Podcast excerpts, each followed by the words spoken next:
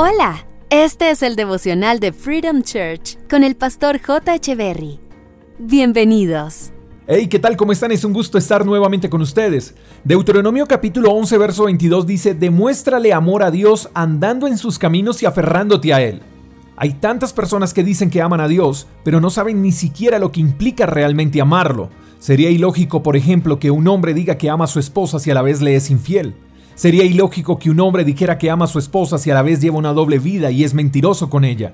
Es ilógico que un hombre diga que honra a su esposa cuando a la vez es desleal con ella. Y es ilógico que alguien pueda decir que ama a Dios si no conoce lo que a Él le hace feliz. Porque no podemos decir que amamos a Dios si hacemos lo malo. No podemos decir que amamos a Dios si vivimos una vida de pecado. No podemos decir que amamos a Dios si no amamos a los demás. No podemos decir que amamos a Dios si lo que hacemos es ofenderlo e ignorarlo.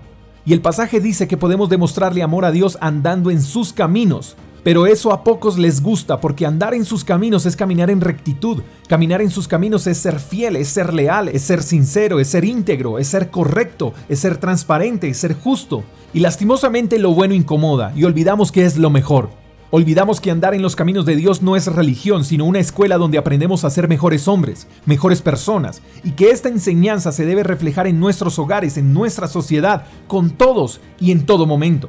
Notemos que amar a Dios va más allá que solo expresarlo con palabras. Si amamos a Dios debemos demostrárselo con hechos, estando aferrados a Él, aceptando y obedeciendo su palabra.